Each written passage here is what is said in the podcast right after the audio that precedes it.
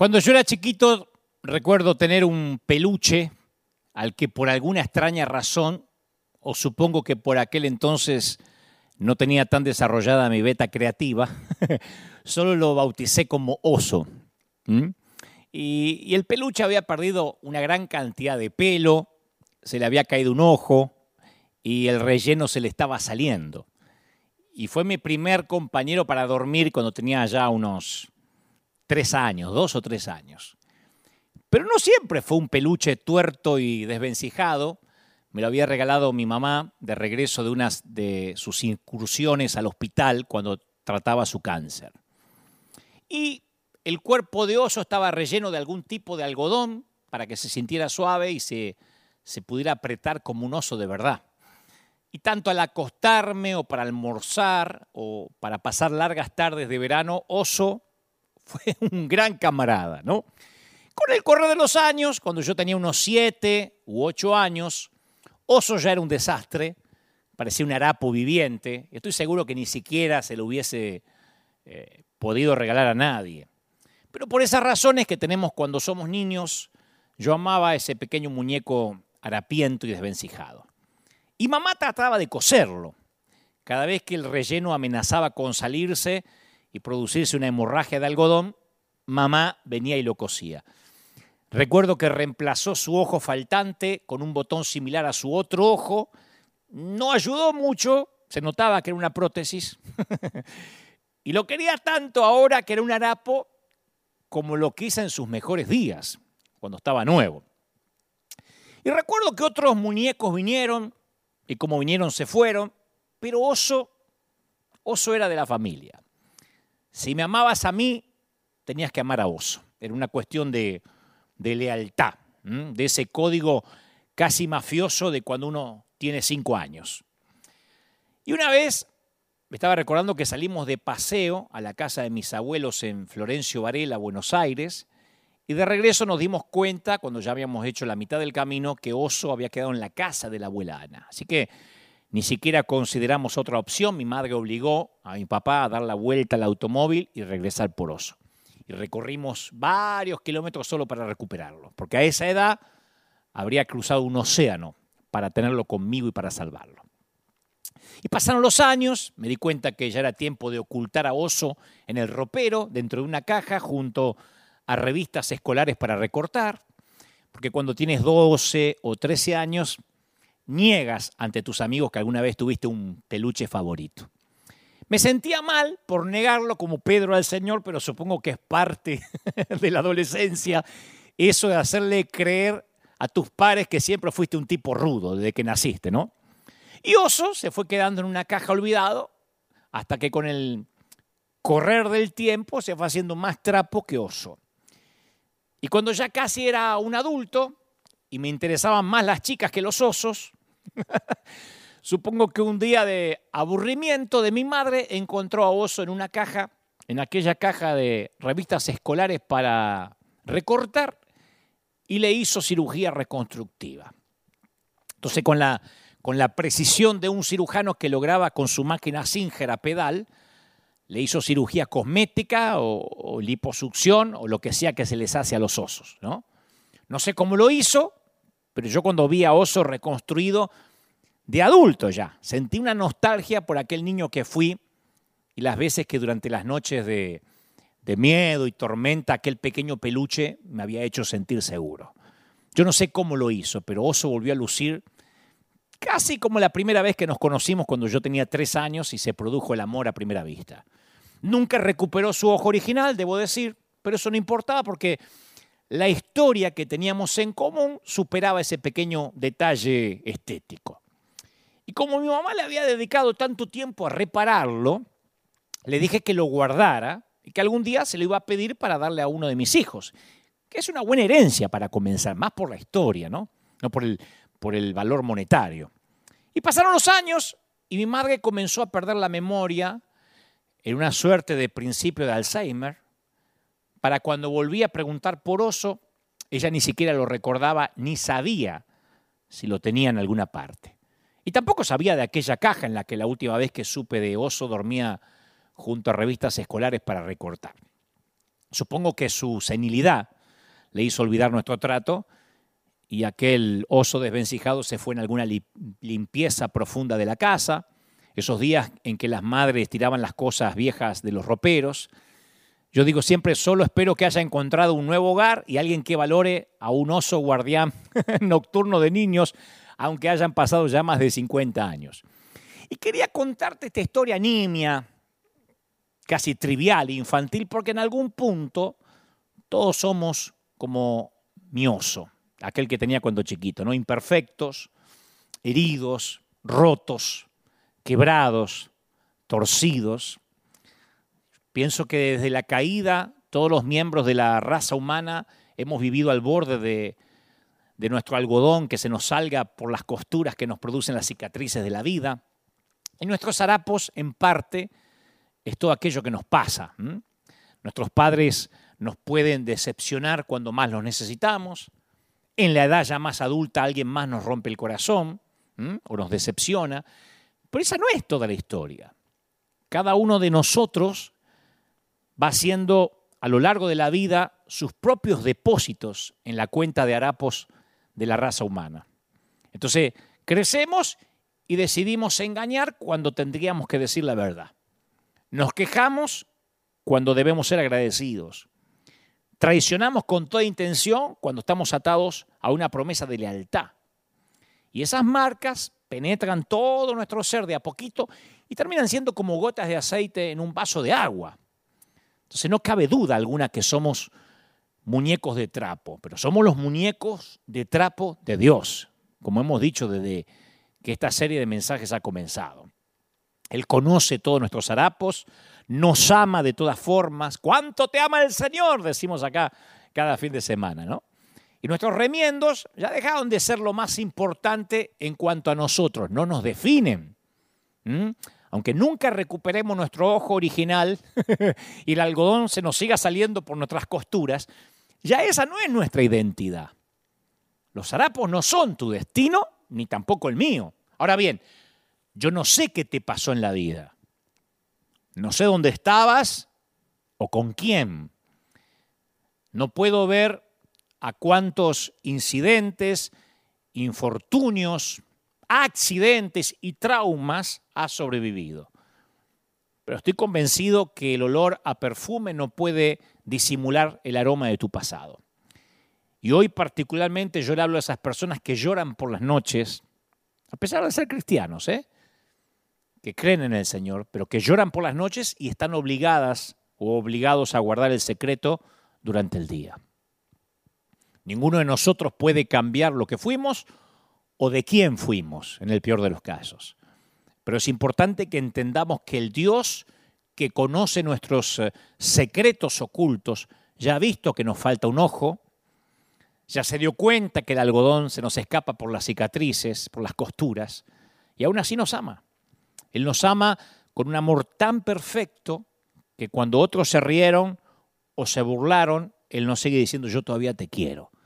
Entonces, quiero comenzar diciendo, antes de desarrollar lo que Dios me dijo que te diga, que no importa lo horrendo que parezca tu pasado.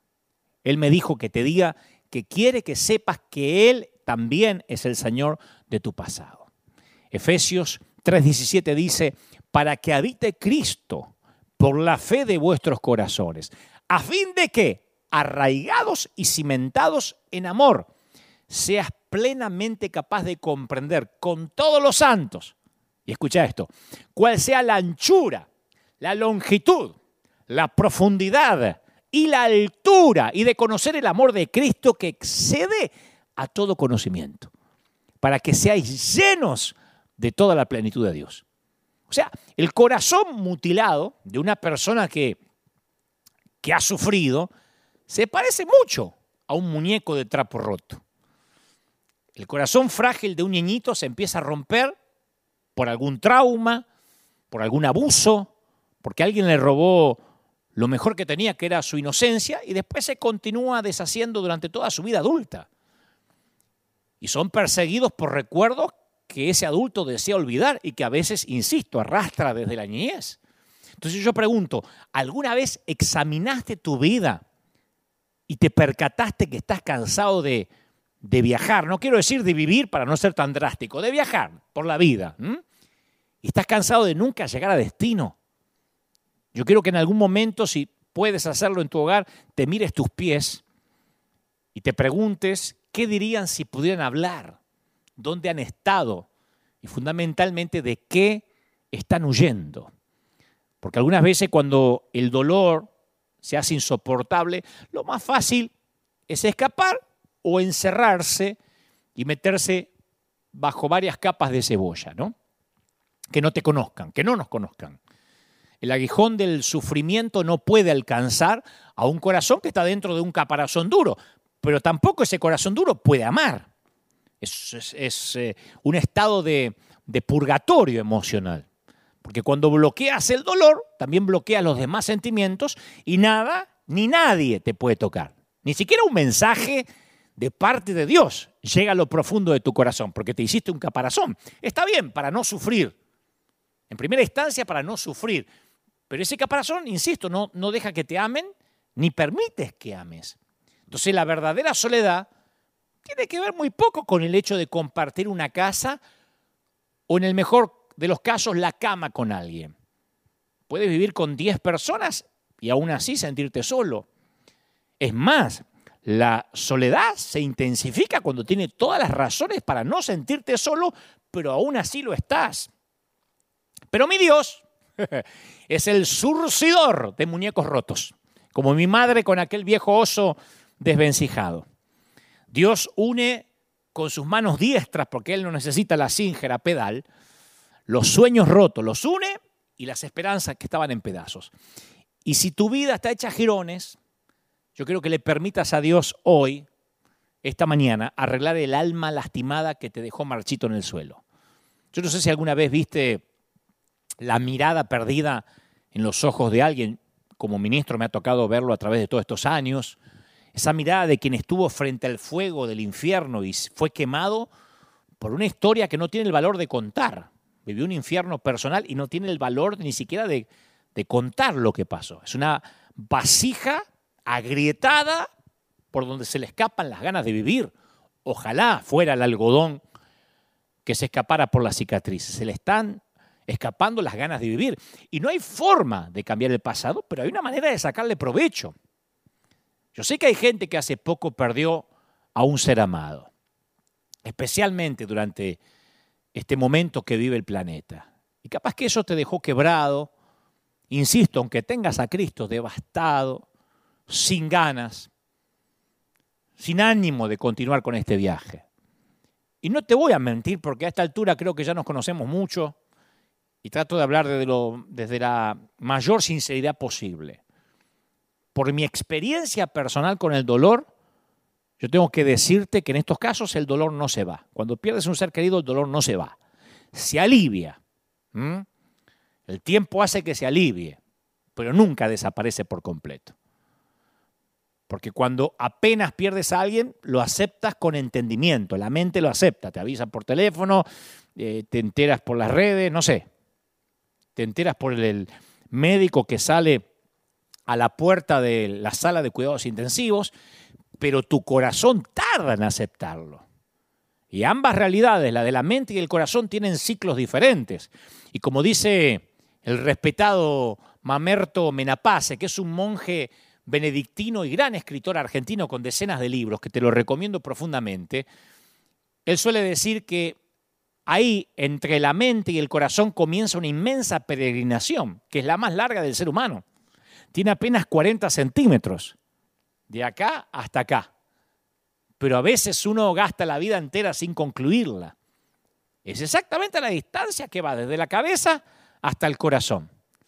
De saber que alguien se murió a aceptarlo en el corazón. Del conocimiento al sentimiento profundo. Y eso viene después. El sentimiento profundo, cuando el corazón lo asimila, por eso se llama elaborar el duelo. Viene después, cuando el corazón tiene el suficiente sosiego como para comprender y aceptar. Por eso digo que la única manera de reivindicar la muerte de un ser amado, de un ser amado, perdón, es dándole a tus hijos o a la gente lo que quizás tú nunca recibiste. Ofrecer lo que quieres es un principio de las escrituras. Lo que más necesitas, eso es lo que tienes que dar. Y entonces regresa a tu vida multiplicado. Lucas 6:38 dice, dad y se os dará. Medida buena, apretada, remecida, ¿se acuerdan? Y rebosando, dando en vuestros regazos, porque con la misma medida con la que medís, os volverán a medir. O sea, uno tiene que dar lo que necesita recibir. Puede que ahora estés sufriendo, pero el mejor remedio es dar el consuelo que nunca recibiste. ¿Es eso victimizarte? La sabiduría de tus experiencias es un don que puedes compartir. Y mientras alivias las cargas de otros, aligeras también tu carga. Y eres sanado a través de tu propia ministración. Y eso es a lo que yo me dedico desde hace años, desde hace años, y por eso hago lo que hago. Porque como aquel viejo oso, yo también tengo parches. Nunca los oculté. Tengo algún botón que funge de ojo.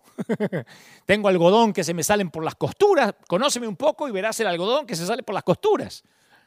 Pero en lugar de victimizarme o de ocultarlo, yo aprovecho ese pasado para bendecir a otros, para ayudar a otros muñecos de trapo. Y yo estoy consciente que hay un ejército de, de colegas, de pastores amigos y otros que tal vez no quieren ser mis amigos, que ahí afuera aconsejan a su gente que no me tienen que escuchar. Ah, me escribió antes, justo antes de comenzar, me llega un correo de alguien que me dice con nombre y apellido quién es el pastor, que yo lo conozco, que pensé que era un gran amigo, que le prohibió, le dijo en una, en una plática, en una charla por Zoom, le dijo, quiero que dejen de escuchar a Dante, que solo habla de errores y de gente rota, escuchen la, eh, la comida sólida que yo tengo para dar. Capaz que tienen razón, porque mi primer pecado es que yo no estoy empecinado en ocultar las marcas o simular, en el peor de los casos, que soy un oso nuevo. Ese quizás sea el primer pecado que tengo que reconocer, que yo me muestro como soy, pese a lo que pese y tenga que pagar el precio que tenga que pagar. También escuché por ahí que alguien dijo, no, no, es que Dante se avergüenza de ser pastor. Y aunque técnicamente soy ministro ordenado de las asambleas de Dios en Argentina y ministro ordenado de las asambleas de Dios aquí en Estados Unidos y tengo un doctorado de la Escuela Superior de Teología de California, es verdad. Aunque técnicamente tengo todo eso, siempre voy a decir que no soy pastor o al menos no estoy a la altura. O sea, no me avergüenzo de ser pastor. No quiero que el llamado pastoral se avergüence de mí, que es distinto. Entonces, yo me apropio de las palabras del apóstol Pablo en 1 Corintios 15, 9, cuando dijo, yo soy el más insignificante de los apóstoles. No soy digno de ser llamado apóstol, porque yo perseguía la iglesia de Dios. O sea, que uno lee a Pablo y dice, pero este tipo se avergüenza de ser apóstol. No, él no quería avergonzar el apostolado. Dice, yo soy el más insignificante y no soy digno. Esa es mi respuesta cuando un periodista me dice, vos sos pastor. No, no, no, no. No quiero representar a los pastores. Yo soy simplemente, posiblemente, un oso roto al que se le sale el algodón por las costuras, pero en lugar de victimizarse, usa ese depósito y ese pasado para tratar de bendecir a otros. ¿Está claro? Así que yo siento que también soy eh, poco digno, porque en el fondo, insisto, soy como el oso de mi niñez, pero a la vez muy amado por Dios. Y eso es lo que me trajo hasta aquí y me ha mantenido hasta hoy. Entonces sé que quizá algunos aleguen, que si no me puedo poner de ejemplo de integridad, mejor que no predique. Pero yo no puedo ponerme como ejemplo de superhéroe, todo lo contrario. Lo que yo sé hacer, lo que me sale con naturalidad, es exponer mi falibilidad, mis errores que saltan a la vista y cómo el amor de Dios me redime todos los días, todos los días. Entonces, capaz que ahora puede que haya gente que necesite ver y escuchar a un modelo terminado y a un tipo santo. Bueno, si es eso, estás en el sitio equivocado y deberías ahora mismo cambiar el canal y probar de ver otro servicio, otro live, de que debe haber, de verdad, y no es ironía, debe haber gente pura, santa, impoluta predicando. En cambio, los que son parecidos a mí, quiero que te quedes ahí y veas este mensaje. Porque este mensaje más que nunca es para esa gente que necesita la gracia de Dios. ¿Mm? Y yo quiero regalarte una maravillosa historia, que fue una de las primeras que yo prediqué cuando era un muchachito, una maravillosa historia escondida en las crónicas de esta saga del Antiguo Testamento. Dios necesitaba a alguien que entendiera su nivel de amor, así que le habló a su profeta bueno, puro, recto, joven, que se había mantenido limpio el tipo y se reservó para una joven doncella, ¿no? Como hacían los profetas. Este joven, llamado Oseas, cuya historia está narrada en el libro que lleva su nombre, que de seguro fantaseó alguna vez, alguna ocasión con que alguna doncella honrada, virgen, sería la apropiada para ser su esposa. Así que yo creo que debe haberse sorprendido cuando Dios le mandó que escogiera a su esposa. Porque Dios no lo envió al templo para que eligiera de entre las vírgenes la compañera apropiada. Tampoco lo envió entre las princesas eh, finas que habían sido entrenadas y cuidadas para una persona a su medida. Él le dijo al joven profeta que fuera el peor vecindario de la ciudad, escogiera una esposa cuyo pasado estuviera tan ah, manchado y mancillado con pecados tan degradantes que nadie nunca la querría. Así que qué sorpresa debió ser. Imagínate la crisis para este joven profeta cuando Dios le pidió que se case con una prostituta, con una ramera. Imagínate la noche del día en que Dios le dio esa orden. No pudo dormir, esa y las noches subsiguientes. Porque Dios le pedía que se casara con una mujer literalmente de la calle. Una dama que había pasado de hombre en hombre, de cama en cama, que había sido machacada como, como una fruta en el mercado, que había sido herida, magullada. El solo pensar, digo, poniéndome en los zapatos de Oseas, pensar en los hombres que pasaron horas entreteniéndose con su futura esposa. Ella había sido el objeto de la lujuria de muchos, era una mujer de la noche, una ramera, y sin embargo Dios la eligió para que fuera la esposa de Oseas. Entonces, cuando uno lee la historia rápido, eh, que este libro, esta historia está narrada en el libro, insisto, que lleva su nombre, a primera vista uno pensaría que esta historia es un ejemplo de obediencia de vida. Obediencia de vida es que alguien de más alto rango del que tienes te ordena algo y obedeces a desgano. Incluso en este caso, Oseas obedeció casi con asco. Pero esto no es lo esencial de la historia, ni lo medular de la historia. El verdadero asunto, que parece difícil explicar, es que cuando Oseas vio a esta mujer, en verdad la amó. Entonces yo estoy seguro que él, no sé, esperaba ser arrastrado hacia ese matrimonio lleno de frustración, pero este no era el caso. Dios creó en él un amor por esta persona difícil de amar. Y esto, señores, es lo que Dios hace. Amar a la gente difícil de amar. ¿Mm? La semana pasada yo dije aquí, repetí una frase de mi querido pastor Juan Carlos Ortiz, que uno cuando le pregunta en confianza, Juan Carlos, ¿Cómo pudiste reunirte con fulano? ¿Cómo es que tenías en tu equipo a Mengano, que hizo tanto desastre? Juan Carlos suele responder, ¿sabes qué pasa, querido? Es tan difícil de amar que si yo no lo amo, ¿quién lo va a amar? Bueno, esto hace el Señor, es lo que hace contigo y conmigo. Tal vez haya ministros o personas tan puras a las que Dios no se le debe hacer difícil de amar. Tal vez haya personas tan impolutas que el Señor dice, uy, en este desperdicié mi sangre porque la verdad es que se autoperfecciona todos los días. Pero no es tu caso, creo, ni el mío. Yo celebro a aquellos que conservan su pureza de modo que casi no tienen que molestar a Dios. Ahora, ¿cómo es posible que un joven tan limpio como seas pudiera amar a una mujer tan sucia? En términos morales, ¿no? El nombre de ella era Gomer. Y este nombre significa completa. Pero yo no creo que estaba completa para nada. Por lo menos no lo era cuando, cuando Oseas la conoció. El nombre de él, Oseas, ya te dije, que significa liberación. Fíjate que el nombre de él significa liberación y el nombre Gomer o Gomer significa completa. Yo pienso que siempre que la liberación trabaja, terminas completo. Cuando Oseas vio a Gomer, tan solo la amó. Y ese es otro de los pecados de este pastor. Este es otro pecado. Por lo menos ante los ojos de la religión. Pecado entre comillas. Porque a pesar de lo teológicamente irracional que pueda parecer, Dios siempre ha estado dispuesto a desafiar, frustrar, desconcertar los preceptos de las personas mediante métodos poco convencionales. Yo sé que alguien dice, no, no, no, no, no, no, Dios no, nunca va a desafiar las reglas. Mira, para un hombre llamado Moisés, Dios rompió las reglas de la naturaleza para separar las aguas del Mar Rojo. Para un hombre llamado Josué, Dios rompió las reglas ambientales para detener el tiempo en medio de una batalla crucial. Para una mujer llamada Raab, Dios rompió las reglas de la sociedad para incluirla en el linaje de Jesús. Para un hombre llamado Saulo, Dios rompió reglas religiosas para intervenir y cambiar de modo dramático a un tipo que estaba en la misión equivocada.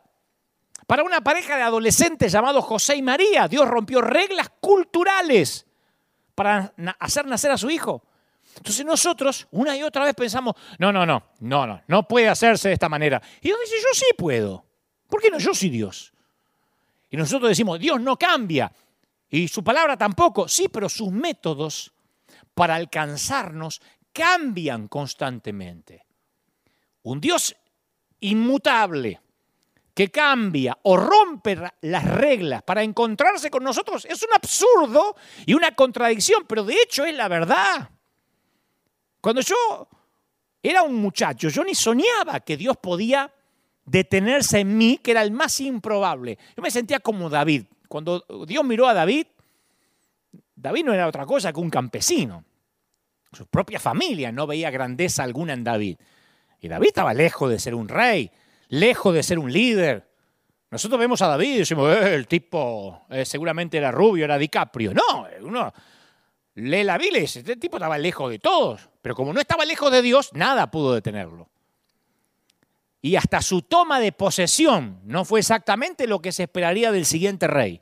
En realidad fue una aventura secreta, bajo pretensiones falsas, un engaño que Dios permitió. Y antes que me apedrees, Lee conmigo Primera de Samuel 16. Dios le dice a Samuel, Primera de Samuel 16, Dios dijo a Samuel, ¿hasta cuándo vas a llorar a Saúl? Saúl era el rey que estaba en ese momento en ejercicio. ¿Hasta cuándo lo vas a llorar? Habiéndolo yo desechado para que no reine sobre Israel. Samuel, llena tu cuerno de aceite, sigue diciendo Dios, y ven, y te enviaré a Isaí de Belén, porque de esos hijos me he provisto de rey. Y Samuel dice, ¿cómo voy a ir? Si Saúl lo sabe, me mataría. Le estaba pidiendo Dios que unja un nuevo rey cuando había un rey en ejercicio. No estaba acéfalo Israel. Samuel dice, me, cruza Saúl, me liquida. Yo en teoría soy el profeta que ungió a Saúl.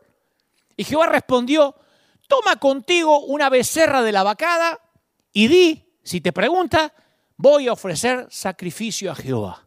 O sea, no le dijo a Samuel que mintiera, pero sí le dijo que no contara necesariamente toda la verdad.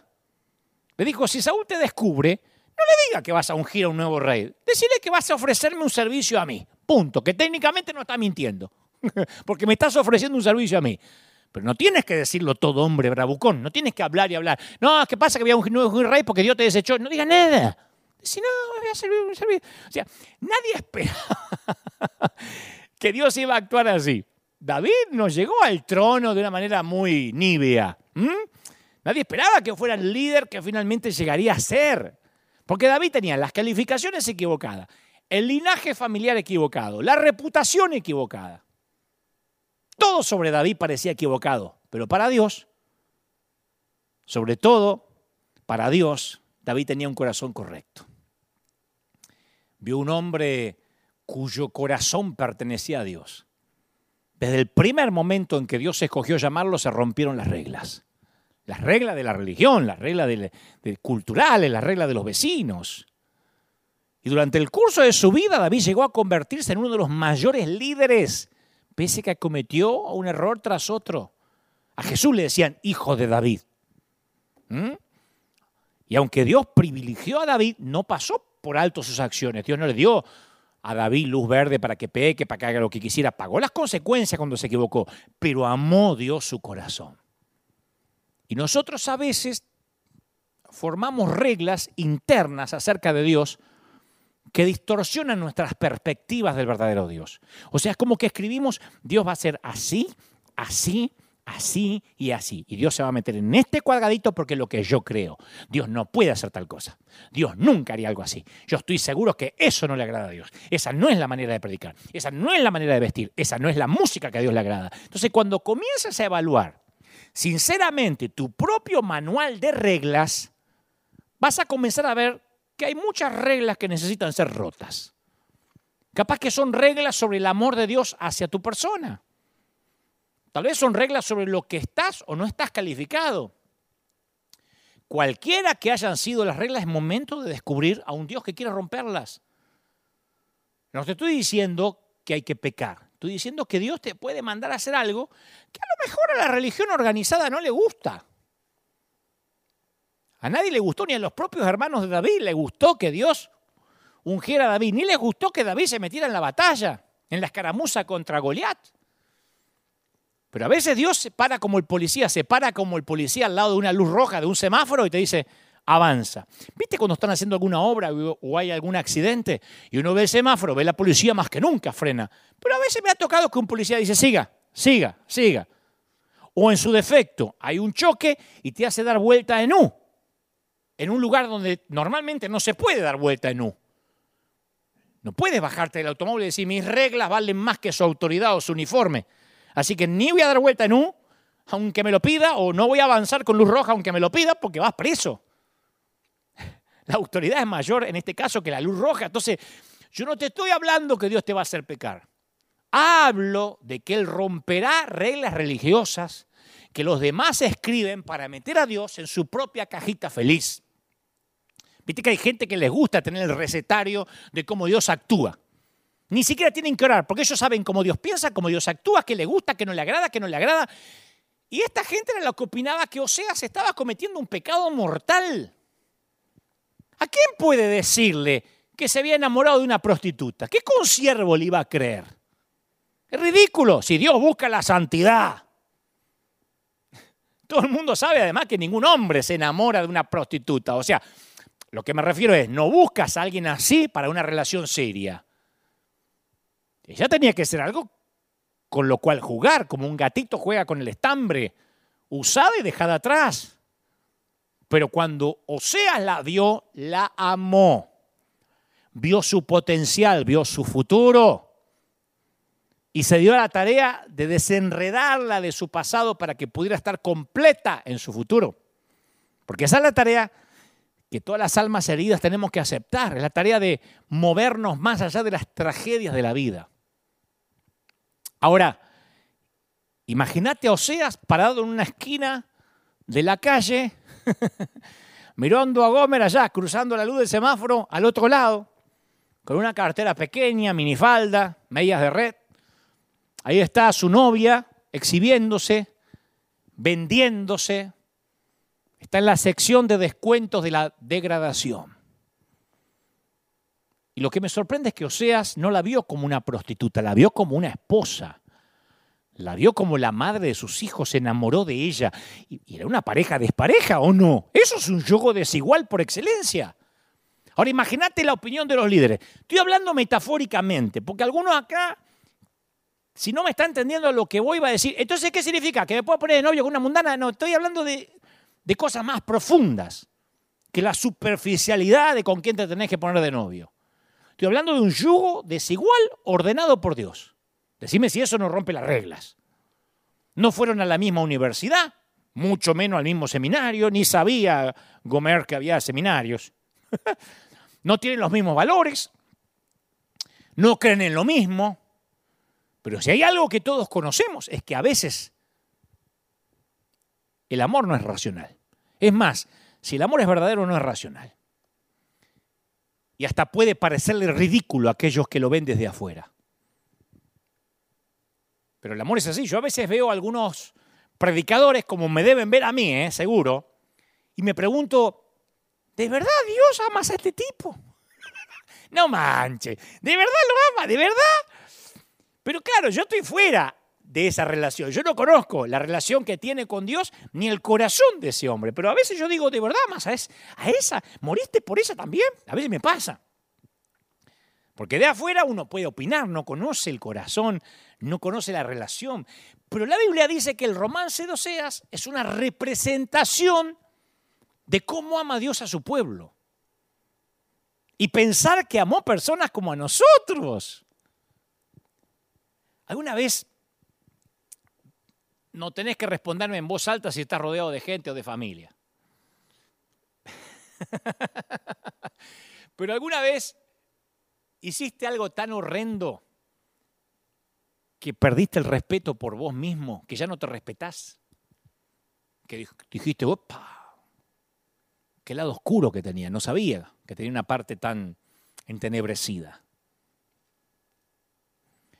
¿Tenés escondido en tu armario, detrás de los abrigos, de los trajes, de las corbatas, un esqueleto secreto tan horrible que incluso tus amigos más cercanos no saben lo que dijiste o hiciste alguna vez? Ahora que lo pienso, tal vez todos tengamos ciertos esqueletos, ¿eh? solo que algunos a veces lo ocultan mejor. Algunos tratan con secretos tan perturbadores que corroen su vida de a poco y eso los hace vivir con un sabor amargo. Pero no es intencional, ¿eh? es la triste consecuencia de demasiados secretos enterrados, muy profundos y sin resolver. ¿Alguna vez tuviste una mancha de culpa que sentís que el tiempo no puede borrar? Cosas en tu pasado que parece que sangran con cada éxito y con cada logro que, que tenés. O sea, te graduás, te casás, eh, no sé, reiniciás una pareja y siempre está esa cosita de si supiera lo que hice, de dónde vengo. Te preguntaste, ¿será posible que Dios todavía me pueda amar a pesar de todo? Capaz que estoy yendo demasiado rápido y tal vez sea más sabio continuar con la historia de Oseas. Nada más que espero que en algún momento, entretejido entre las líneas, extraigas un poquito de sabiduría como yo la extraigo de este mensaje. Yo creo que me escuches con cuidado. Si esta historia hubiese ocurrido hoy, ¿qué pasaría? Imagínate un pastor soltero que se termina casando con esa loca que está allá, que cuando al momento del noviazgo ella se está dedicando a la prostitución, no se transformó en pastora. Hubiese estallado en todas las redes sociales. Se le descubrió el pecado al pastor, o sea, el pecado de un pastor apóstata. Siempre supimos que iba a mostrarle el hacha. Le gusta la lujuria. O sea, completamente ridículo. Yo entiendo que este noble predicador emprendedor este reconocido evangelista se enamore de una cualquiera. Y no importa cuán ridículo parezca, esto no es una metáfora, una parábola, esto fue cierto, se enamoró de una dama de la noche, señores. Entonces, ¿te podés imaginar la burla de los demás profetas cuando él se acercó para contárselo? Si es que se lo contó a alguien.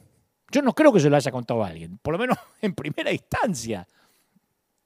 Entonces, ¿cómo este, este gran predicador podía caminar con dignidad de la mano de esta mujer que la mayoría en el pueblo conocía?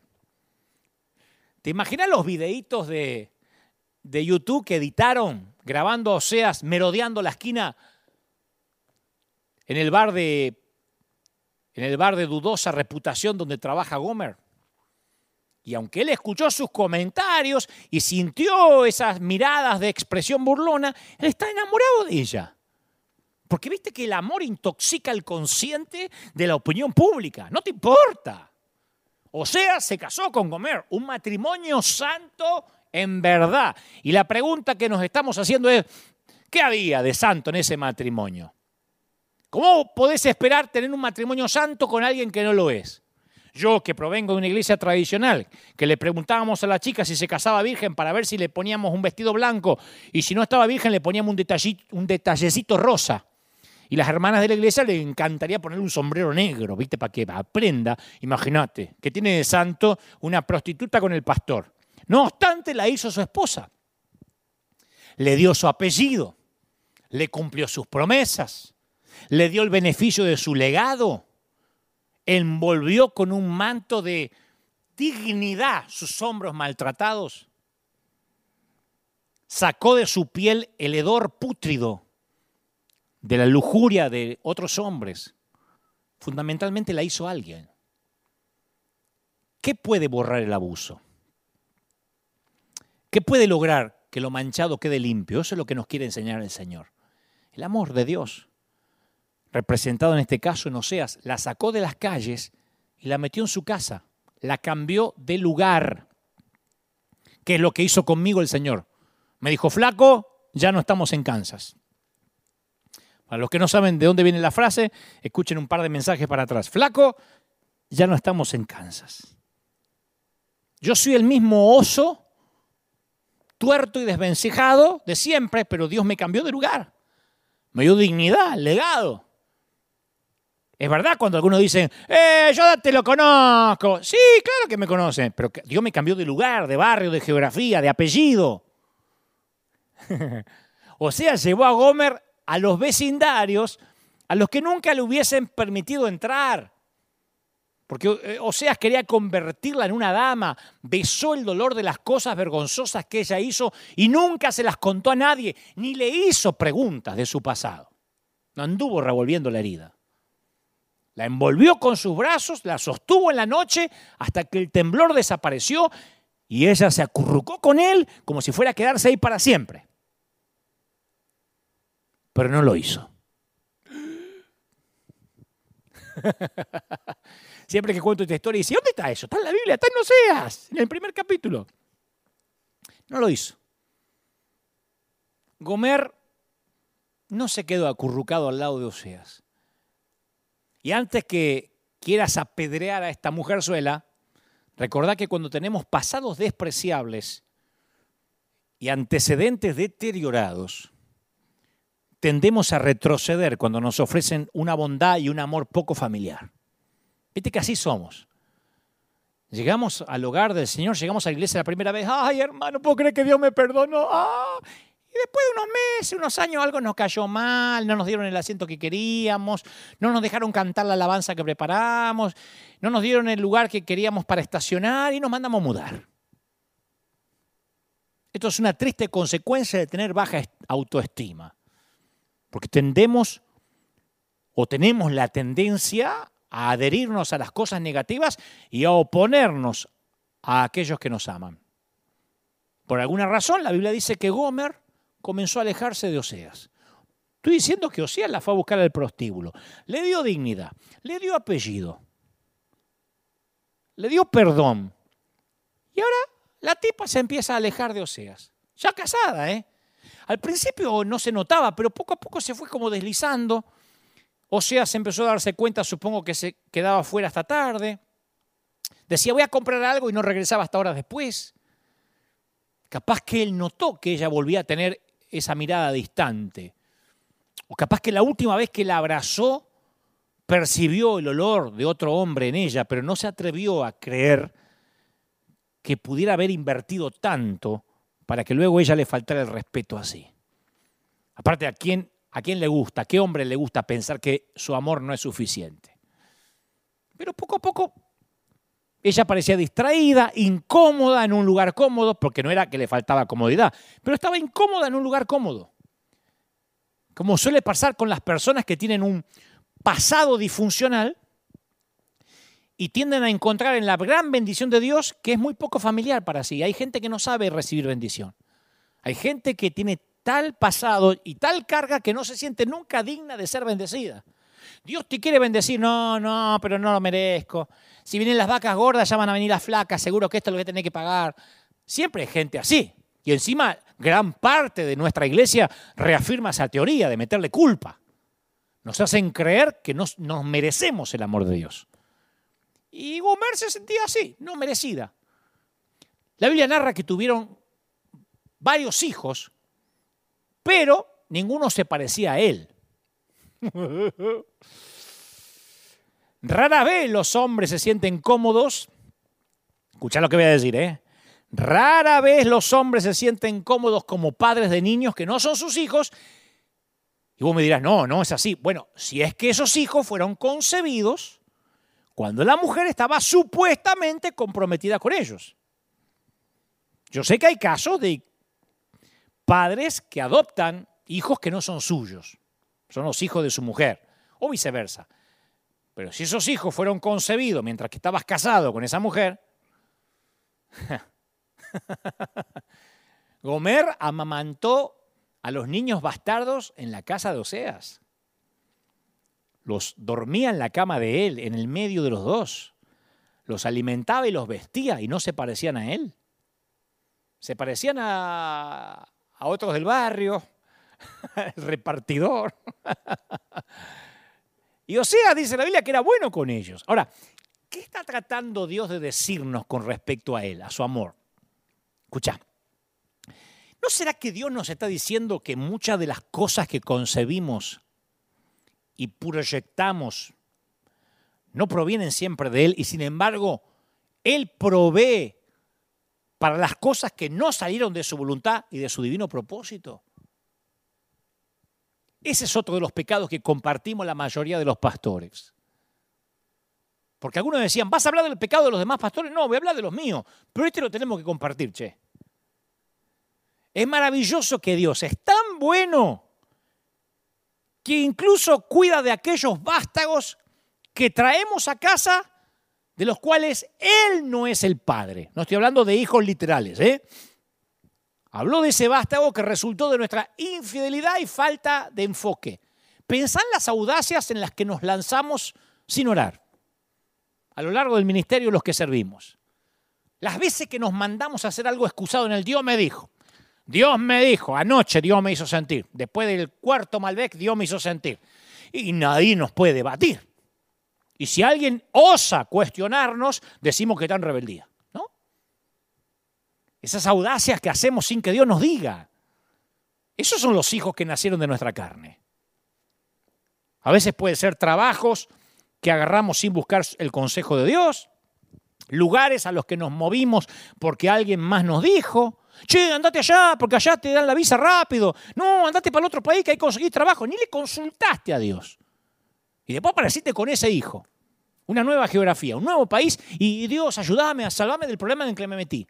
Decime si no son decisiones bastardas que Dios no te mandó a hacer. Los templos que los pastores nos ponemos a construir sin una orden directa de Dios y luego quedamos atrapados en deuda, años pagando los ladrillos hasta que el presupuesto nos dirige los mensajes. No podemos predicar otra cosa porque el día que no predicamos de plata, no recaudamos y mañana no pagamos la losa.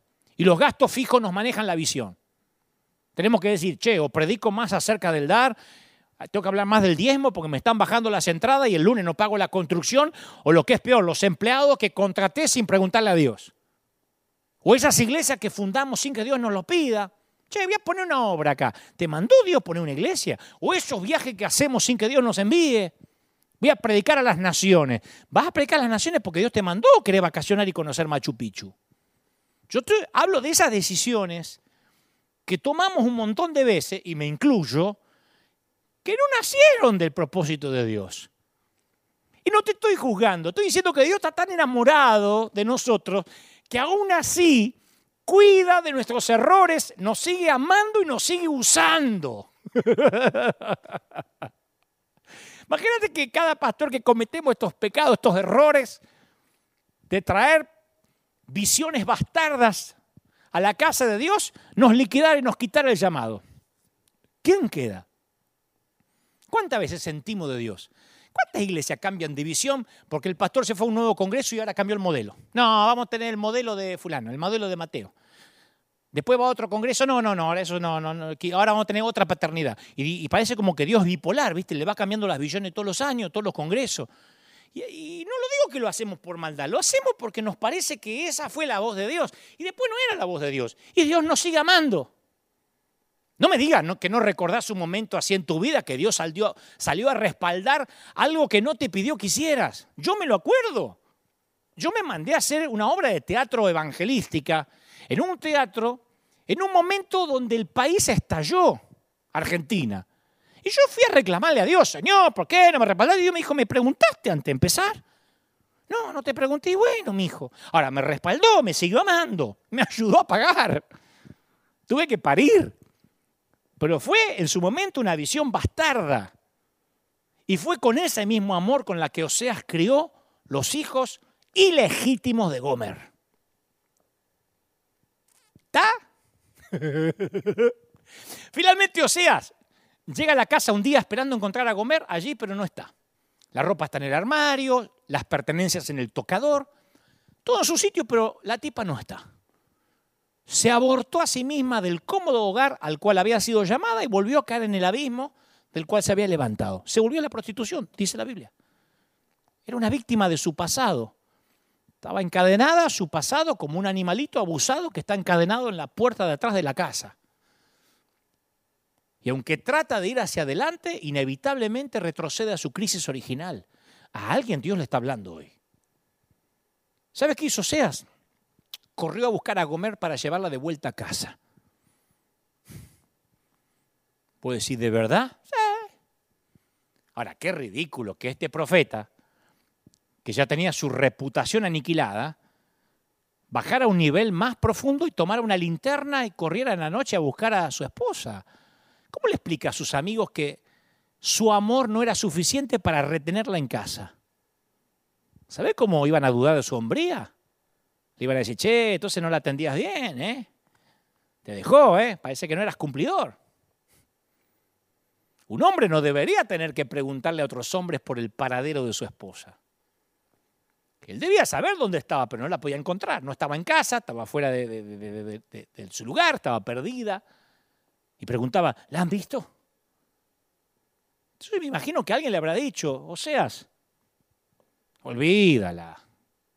Aparte así es mejor, te la sacaste de encima, ya está. Buscate ahora una chica de verdad. ¿Sabe cuántas hijas de pastores, cuántas mujeres con tules y mantos, el mantilla en la cabeza y danzarinas andan por ahí con la pandereta? Buscate una de esas. O como, como decimos los pastores, otro pecado que compartimos, cuando alguna oveja conflictiva se va de la congregación. Viste que tenés a veces una oveja, no te digo negra, pero marroncita. ¿Y qué es más fácil? Echarle una maldición y decir, ah, se fue de mi cobertura, que Dios le ayude, no le va a ir bien, porque le voy a quitar mi cobertura. Pero hay algo en el verdadero amor que no olvida. Así que Oseas corre de calle en calle, grita en la noche, es el sonido de la desesperación. ¿Y sabes qué es? Es el llamado de Dios a un mundo perdido y moribundo. ¡Gomer! ¡Gomer! La estoy buscando y no descansaré hasta encontrarte, Gomer. Se escucha el sonido por las calles. ¡Gomer! Jesús dijo una vez que nuestro amoroso Dios es como un pastor que no puede dejar de buscar una oveja, aunque uno pensaría que está satisfecho con las 99 fieles que tiene. Y esta es mi historia. Otro de mis pecados. No te voy a hablar de vos, voy a hablar de mí. Yo me escondo cada vez que me escondí en la vida. ¿Sabes por qué? Porque no quiero que quede al descubierto mi naturaleza caída. Yo me escondo porque tengo miedo, como Gomer, que si se sabe la verdad acerca de mí, no me van a amar. Yo me escondo de otras personas, me escondo de Dios. Me escondo de la verdad y en cierto sentido me escondo de mí mismo. El estar roto y esconderse son inseparables, son los gemelos y ameses del alma caída. ¿Y sabe qué es lo irónico? Que me escondo porque tengo miedo que si se sabe toda la verdad acerca de mí no me van a amar. Yo tengo amigos que me conocen desde que yo empecé a predicar allá a los 20 años, 19 años, 20 años, 22 años. Yo recorría, me recorrí todos los países por providencia divina. Fue un, placer que Dios me permitió hacer, tener. Y la gran mayoría de los colegas, los pastores me decían, Dante es increíble, del hotel, de la habitación, baja a predicar y se vuelve a la habitación. No hace otra cosa. Yo no, no, no, no, recuerdo tener grandes mesas de comida, sobremesa. ¿Quiere ir a conocer la playa? ¿Quiere No, no, no, no, no, no, yo vengo a predicar. Pero era porque me escondía, porque no quería que me conociera. Porque digo, voy a defraudar si me conocen. Prefiero que me conozcan perfumado, con mi trajecito, sonriendo a que se decepcionen. Por ahí cuento un chiste, por ahí estoy en la mesa y hablo de alguien. No es que tenía pecados necesariamente ocultos, pero tenía miedo que me conozcan. Pero lo que está escondido no se puede amar. Solo se me puede amar en la medida que se me conozca. Si yo me presento como un superhéroe pastoral, capaz que alguno que otro dice, oh, che, qué bárbaro, ¿viste? Tenemos un, superhéroe de Marvel predicando. Pero no estoy siendo, no me van a amar. Al final del día no me van a amar porque solo se puede amar por completo si se me conoce por completo. Entonces cuando escondo cosas de mí, estoy tratando de convencer a la otra persona que soy mejor de lo que soy. Y si soy bueno escondiendo, tal vez me salga con la mía. La otra persona puede darme afecto y amor, pero siempre aparece esa vocecita dentro mío. Mm, pero si se supiera la verdad acerca de mí, si el pastor mirara mis lugares escondidos, no me amaría. ¿Viste? Es como la mujer, yo, me lo imagino así, es como la mujer que se viste con muchas fajas, eh, rellenos en el busto, vestidos apretados, prótesis por todos lados, medias que ocultan la celulitis, cantidades industriales de maquillaje. Va a coquetear con alguien, pero no va a intimar ni dejar que la amen. Porque piensa, si me ve desnuda, se espanta. En cuanto me saque todo esto de encima, se espanta. Bueno, cuando pasa eso, amarán a la persona que creen que eres. No van a amar tu verdadero yo. Quien te ama te va a amar. Sin el maquillaje, sin las fajas, sin los rellenos, sin las prótesis. Pero ¿cómo te va a amar si no conoces a tu verdadero yo? En la historia de Jesús acerca de la oveja perdida, un animal se pierde y no es capaz de encontrar su camino de regreso a casa. Vos sabés que la oveja no es un animal inteligente. Todos sabemos que con el tiempo los animales, con algún grado de inteligencia, tienen su propio programa de televisión o van a hacer alguna película. ¿Viste? Los delfines tuvieron a Flipper, los gatos tienen a, Garfield, los caballos a Mr. Ed, los perros eh, han tenido tanto que no se pueden mencionar, hasta los cerdos tuvieron a un tal baby, el puerquito valiente. Pero buscame una oveja célebre en el cine. Porque las ovejas son animales de costumbre. No son animales con iniciativa, son seguidores. Si una oveja va a un acantilado, la sigue todo el rebaño, se van cayendo todas, de a poquito. ¿Vos creés que una oveja en un momento determinado va a decir, che, pará, mm, la oveja Lorena se fue hasta la orilla y no regresó más, che? No, no, no. Me voy a detener un minuto y voy a considerar a ver si el camino se puede seguir o, o me lanzo al vacío. No, no, no pasa. La oveja piensa, está bien, la oveja Lorena se cayó, no me parece la idea. Y se tira. Y se cayó atrás de la oveja Lorena y se cae la otra y todas piensan lo mismo. Pero literalmente, los pastores hablan de la oveja echada, que es el término que ellos usan para una oveja que se vira de espaldas y se queda indefensa. Yo hablé con un viejo pastor de ovejas en Israel que nos contaba, bueno, todo el contingente ahí, nos contaba que una oveja gorda o de mucha lana se suele acostar cómodamente en algún hueco, en alguna depresión del piso y queda ahí en el suelo. Capaz que se vire ligeramente de lado para estirarse, para relajarse, como hace un perro, ¿viste que se estira? Pero la oveja, de pronto el centro de gravedad del cuerpo cambia de manera que queda de espaldas, tanto que las patas ya no tocan el suelo. Y ahí queda como cucaracha dada vuelta. La oveja empieza a tener sensación de pánico y comienza a mover las patas desesperadamente, si está sola. Y eso empeora las cosas, porque la oveja, la oveja se rueda más. Entonces hace que sea imposible que vuelva a ponerse en pie. Y mientras que la oveja está ahí acostada luchando, en el, en el, herbario, que es el primer estómago de los rumiantes, comienzan a acumularse gases. Al estar panza para arriba se le acumulan gases en el herbario. Y al expandirse esos gases, tienden a retardar e impedir la circulación de la sangre en las extremidades del cuerpo, especialmente en las patas. Y si el tiempo está caluroso y soleado, la oveja echada se muere en dos, tres horas. ¿De qué se murió? Tratando de estirarse, durmiendo. no puede salir sola. Por eso el Señor nos comparó con oveja y no con somos los tigres de la Malasia y no nos dijo, ustedes van a ser las panteras del Israel. Somos ovejas. Yo tampoco puedo salir de mi escondite por cuenta propia, necesito que me busquen.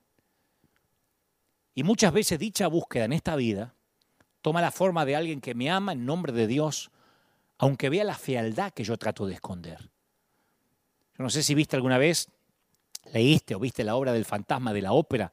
El fantasma usa una máscara para esconder su rostro horriblemente desfigurado. Y vive en las profundidades del teatro de la ópera porque quiere encubrir su presencia. Pero una mujer, Cristina, toca su corazón. Y en el clímax de la historia él se quita la máscara y en ese momento él decida, decide que ella lo conozca tal y como es. Sabe que su rostro es abominable, espera que ella grite de terror, pero no lo hace. Ella no se aleja y besa su rostro lleno de cicatrices. Primero hay que quitarse la máscara y ahí es cuando el amor penetra el corazón. Entonces, ¿qué hay en tu vida que estás empecinado en ocultar? Estamos dispuestos a vivir con problemas enormes, siempre y cuando los demás no se enteren que tenemos problemas. Cansa, el fingimiento cansa, mi viejo cansa. Yo me harté. El fingimiento cansa, cansa fingir en las redes, cansa fingir en Instagram, cansa fingir, ah, acá está bendecida. No, hay que decir, no estoy bendecido, che. Necesito ayuda, estoy roto. Las cosas no me van bien interiormente, aunque no se vean. Cuando yo salía de mi casa, escucha, para ir a cualquier lugar y era pibe, mi mamá siempre quería saber si me había puesto ropa limpia, camiseta, medias y calzones que no estaban a la vista. Era, el control migratorio de calzoncillos. Y no porque mi vieja fomentaba la buena salud, la buena higiene, sino decía por si tiene un accidente. Nunca le preocupaba a ella el accidente. ella quería asegurarse que cuando viniera la policía, si yo estaba mutilado, desfigurado, paralizado, cuadripléjico, al menos mi mamá me dejó salir de casa con calzones limpios. Entonces, durante mucho tiempo yo creí que era la primera cosa que la policía chequeaba en los accidentes. Oficial, fue bastante grande, ¿eh? Estoy seguro que quizás no sobreviva. Está bien, oficial, pero revise su ropa interior a ver qué clase de madre tenía este hombre. Yo pensé que era eso. que revisaban los calzones, porque mi vieja decía, ponete calzones que si tenés un accidente la que pasa vergüenza soy yo. O sea, capaz que no iba a reconocer el cadáver si sabía que yo tenía un calzón sucio. Entonces la búsqueda de un Dios amoroso va a ir al interior, a los extremos y va a hurgar donde no queremos. Su amor llega hasta la montaña más alta y más baja, hasta el valle más bajo. Por eso cuando finalmente Osea se encuentra a Gomer, ella estaba en el valle más bajo. Era un fragmento de la dama que, había sido. Gomer, le dice él. Y ella baja la cabeza con vergüenza.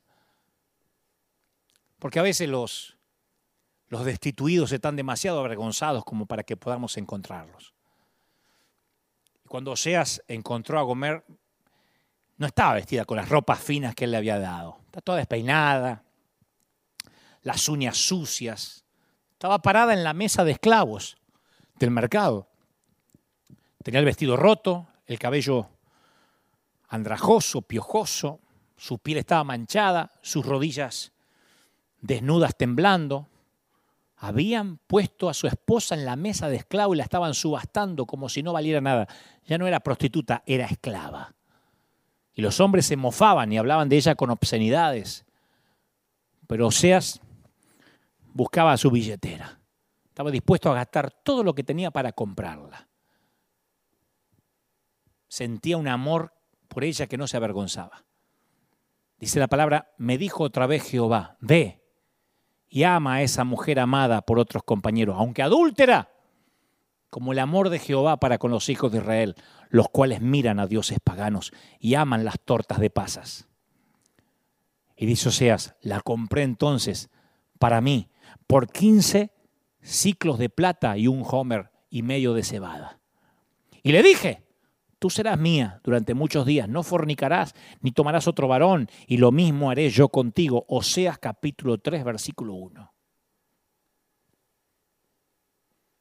Los hombres se rieron de Oseas. ¿Quién iba a pagar tanto por tan poco? Es lo mismo que decir, ¿quién daría su propia sangre por un oso viejo y tuerto?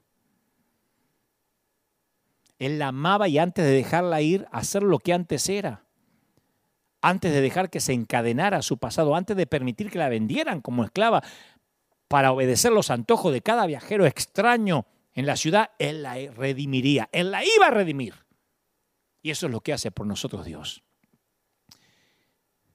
Traicionamos su confianza, más de una vez caminamos por las mismas calles de las cuales Él nos sacó. ¿Y sabe lo que Él hace? Porque eso es lo que Él hace cuando nosotros creamos nuestro propio infierno y nos quemamos con las llamas de nuestros errores tontos, torpes. ¿Sabe lo que hace Dios? Lo que nadie más haría. Todavía se preocupa por nosotros, el Hijo pródigo, oliendo a puerco, a estiércol. A pesar de nuestra vergüenza y confusión y trauma, nos ama, te ama el Señor. Yo no sé por qué hay tantos pastores diciéndole a sus congregaciones, no escuchen a Dante, como que tienen terror de que la gente se entere que Dios los ama. Claro, cualquier persona te dice que no te lo mereces, pero Oseas vació sus bolsillos como Dios. Dios nos amó tanto que dio el regalo más grande. Dios vació los bolsillos y dijo, lo mejor que tengo, mi hijo. Dios quedó en bancarrota, espiritualmente hablando, porque está enamorado de ti, aún a pesar de tu pasado, porque no dijo que mandó un ángel y mandó unos cuatro ángeles a morir con nosotros. Dio lo mejor que tenía. Entonces, una cosa que quiero enfatizar es que el protagonista de esta historia no es el pasado de Gomer. Es lo que más llama la atención. El verdadero trofeo es para Oseas, cuyo amor se robó el espectáculo, mi viejo. El amor de Oseas se robó la película, no me diga que no. El amor de este tipo la sacó a ella de su pasado una vez, dos veces. Esa es la clase de amor que Dios puede dar. El hombre nos va a desamparar. Además, prefieren llamar pecado a un amor así. Porque Viste, hay gente que agarra un versículo fuera de contexto para disfrazar su asco y dice, no, la luz no tiene comunión con la tiniebla, la dejé a esa loca. Es lo que tenía que haber hecho Seas. Pero claro, amar a alguien difícil de amar es mucho más peso, es mucho más responsabilidad. Por eso tenemos que dejarle a Dios que se encargue a veces, porque nosotros no vamos a poder amar como Él nos amó. Solo Él tiene esa clase de amor para sacarnos del pasado con su amor y presentarnos completos. Solo Él puede redimirte de tu pasado. Él nos ama más allá de los errores de nuestro pasado. Dios no es como los hombres, viste, que evalúan nuestro futuro basándose en lo que hicimos. Dios es un Dios que cree en la persona menos prometedora e invierte en aquel viejo oso al que se le escapa el algodón por las costuras y tiene un ojo que no es real. Ay, te cuento, ¿eh? Osías recuperó a su esposa. La compró en la mesa, pero la llevó de vuelta a casa. Y pagó suficiente por ella como para, para poder convertirla en su esclava. Pero ¿sabes qué dice? ¿Qué dijo? No vas a ser mi esclava, vas a ser mi esposa. Te compré para que seas libre. O sea que le estaba diciendo que lo podía volver a dejar. No la ató al fondo, ¿eh? No la ató con un palito a la cama. Pero poco a poco como mi vieja con la Singer pedal, poco a poco como, como cose un, un sastre muy sagaz, le fue cosiendo el corazón roto y reconstruyó su autoestima. Sanó sus pensamientos, tocó su pasado, restableció lo que la vida le había robado. Porque, ¿sabes? El Señor también es el Señor de nuestro pasado. Por muchos años dijimos, no mire para atrás, ya eso quedó en las aguas del bautisterio. Sí, en términos de culpa, sí. Pero nosotros somos el producto de lo que fuimos alguna vez. Las experiencias, el entorno, la familia, el hogar, el barrio, nos trajo hasta acá. ¿Cómo vamos a ignorar todo eso? Entonces, si lo sacamos a Dios de esa jurisdicción, lo quitamos del pasado, no vamos a sanarnos en el presente ni vamos a tener un futuro bendecido. Si alguna vez necesitas que Él te cosa, te remiende o te restaure del trauma, del abuso, del divorcio, del aborto, u otro asunto que destruye tu autoestima, hazme caso, date tiempo a la reconstrucción Y gente de iglesia, démosles tiempo a los demás para reconstruirse. Yo creo que lo mejor sería que pusiéramos a la gente un cartel, viste a los nuevos, durante un año, dos, tres años, le pusiéramos un cartel que diga, cuidado, Dios todavía está trabajando. Porque demasiadas veces queremos apresurar a la gente en la sanidad y reabrimos viejas heridas. Y eres literalmente un sitio en construcción hasta que Él termine de pulirte. Viste que cuando hay un sitio en construcción hay escombros, hay cal, arena, cemento, hay desorden, que Él va a despejar en algún tiempo, pero ahora hay desastre. Al final estarás completo como sugiere el nombre de Gomer. Y vosotros estéis completos en Él, que es la cabeza del todo, principado y potestad, dice Colosenses 2.10. Mi recomendación es que olvides esas cosas que están atrás, que te extiendas para alcanzar aquellas cosas que tienes por delante. Te recomiendo que corra lo más rápido que puedas hacia el futuro, lejos de su adversidad, de la adversidad que, tiene, que, que, te pasó en la vida. Te desafío a tomar las alas del alba de la mañana, a navegar hacia tu destino. Te reto a embarcarte hacia nuevos horizontes. Establecete en esta temporada en tu vida. Esta es la nueva temporada. No corras más hacia el pasado, no, no hay marcha atrás. Isaías 52.1 dice, despierta. Isaías 52.1, despierta, despierta, vístete de poderoción. Vístete tu ropa hermosa, Jerusalén, ciudad santa, porque nunca más vendrá a ti incircunciso ni inmundo. Sacúdete del polvo, levántate y siéntate, Jerusalén. Suelta las ataduras de tu cuello cautiva hija de Sión. Porque así dice Jehová, de balde fuisteis vendidos, por tanto sin dinero seréis rescatados. Hay un día mejor esperándote. Y si puedes perdonarte y aceptar el perdón del Señor, nada de tu pasado va a poder enredar tu mañana. Tenés que ir más allá de tus recuerdos, del dolor del pasado, porque el amor de tu Señor no se avergüenza de lo que eres ni de lo que hiciste. Y sí, estos son mis pecados. Estos son los pecados de un pastor que ni siquiera quiere serlo. Y como dije hoy, a veces pienso que debería mostrarme como un modelo de hombre, simular que no tengo errores, como hace una gran mayoría. Porque el status quo me dicta que debería tener temor que mi autenticidad termine socavando mi autoridad. Viste que tenemos ese miedo, si me conocen no me van a respetar. Pero sabes, yo he vivido mucho para la edad que tengo, ¿no? He viajado otro tanto y ya estoy grande. Y a veces muy cansado. Y harto, agotado del qué dirán ciertos evangeloides. Así que He decidido cómo voy a vivir el resto de mi vida hasta que Cristo venga por mí. No voy a ocultar que tengo un botón en lugar de un ojo, que el algodón se me está saliendo por las costuras y que ya no luzco como hace 40 años atrás. Pero te puedo asegurar que Dios me ama tanto como mis mejores días, cuando aún estaba nuevo, cuando era un vino nuevo y en estos años de peregrinar cristiano yo he visto a muchísimos otros muñecos que como llegaron se fueron. Pero al igual que Oso, yo soy familia. Vos sos familia. Yo te conté que cuando era niño, si me amabas a mí, amabas a mi oso harapiento, ¿no? Bueno, esto es algo parecido. Si amas a Dios, al final del día terminas amando a la gente como yo una cuestión de lealtad, de ese código casi mafioso, de una de dos, cuando tienes menos de cinco años o en su defecto llevas 40 años sirviendo al Señor.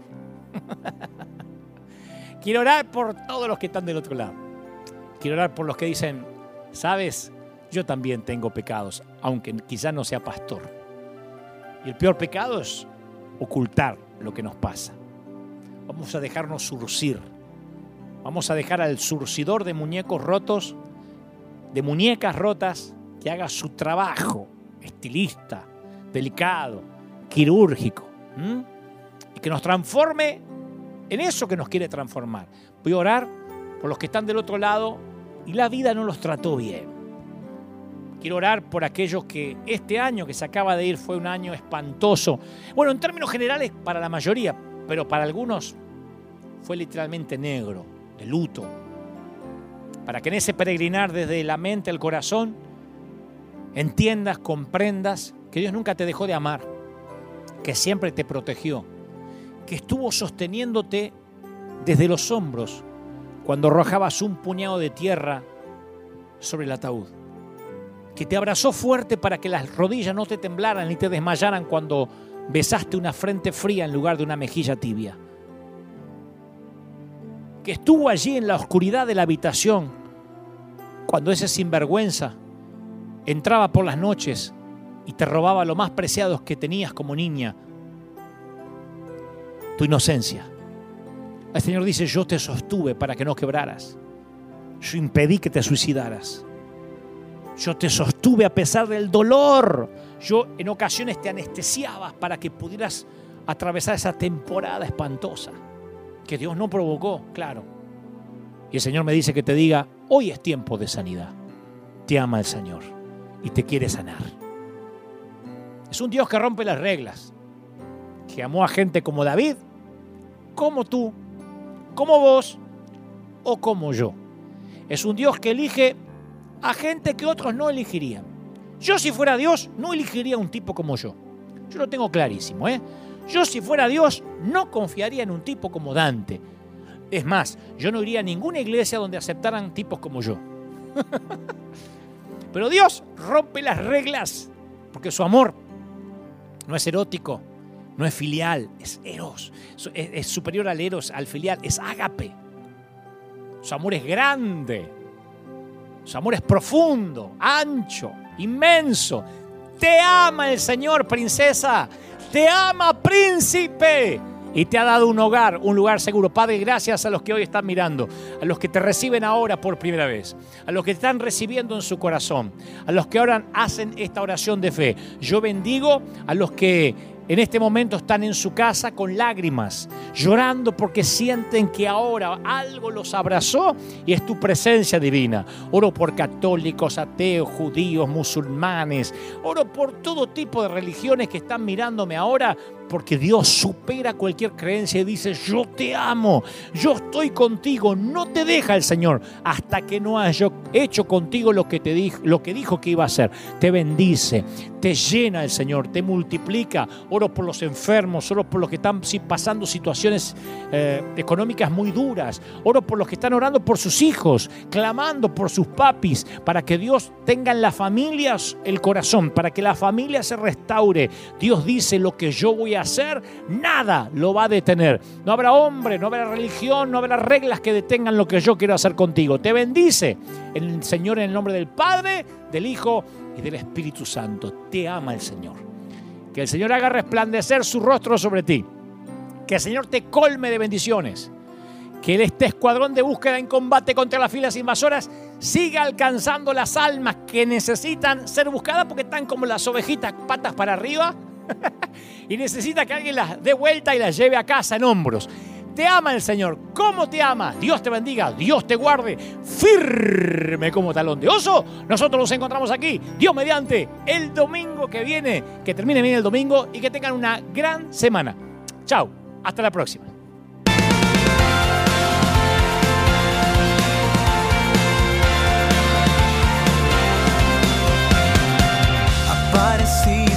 Noche de soledad, abandonado y perdido te reconocí. Tu voz diciéndome no temas, yo estoy aquí. El Padre me envió por ti y me curaste las heridas, me sanaste mi Jesús. Todas mis cargas las dejaste allí en la cruz. Algo tan grande no lo puedo comprender. Oigo tu dulce voz diciéndome una y otra vez. Oh, oh,